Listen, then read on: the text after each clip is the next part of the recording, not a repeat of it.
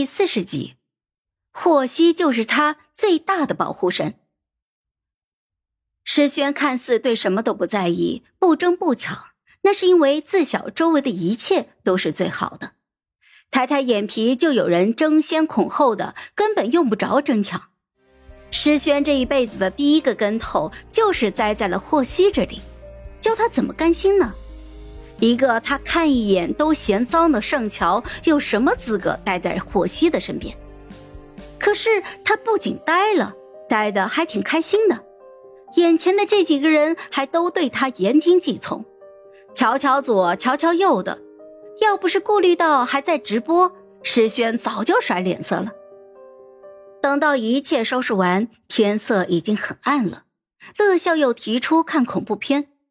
几个闹腾的当即就说好，为了营造氛围，还专程拉了窗帘、关了灯。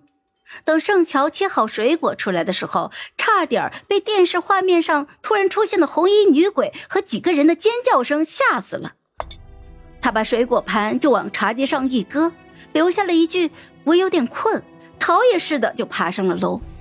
楼下还时不时的有尖叫声。盛乔对鬼的恐惧程度，旁人难以体会。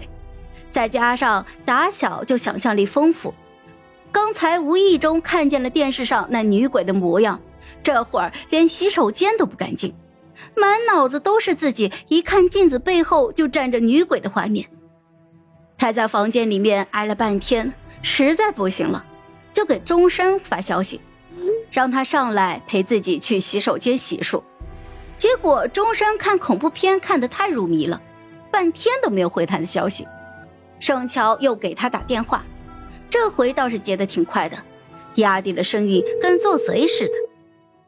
喂，怎么了？什么事儿啊？还打电话呀？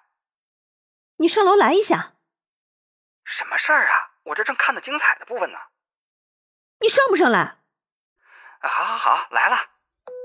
挂了电话，盛乔长舒了一口气。拿着皮筋儿就把头发扎了起来，房门很快就被敲响了。他小跑着就去开门，抱怨说：“成天就知道看恐怖片，恐怖片有什么好看的？都是假的。你你你你怎怎么你你怎么是你啊？终身呢？哦，他他在看电影，走不开。你怎么了？没没没没怎么，没什么事儿。你你快下去。”知道都是假的，害怕？什么？不是要洗漱吗？走。啊！不不不，我没有，不是我。霍希走了两步，见到盛乔还站在原地，诞生就说道：“快点。”盛乔唰的一下抬腿，忙不迭的就冲了过去。他住的房间没有单独的卫浴，一直都和冯威共用这个公共的洗手间。霍希杵在了门口，环胸抱臂，身子斜斜的倚着门框，随意的打量着。盛乔挤了牙膏，开始刷牙。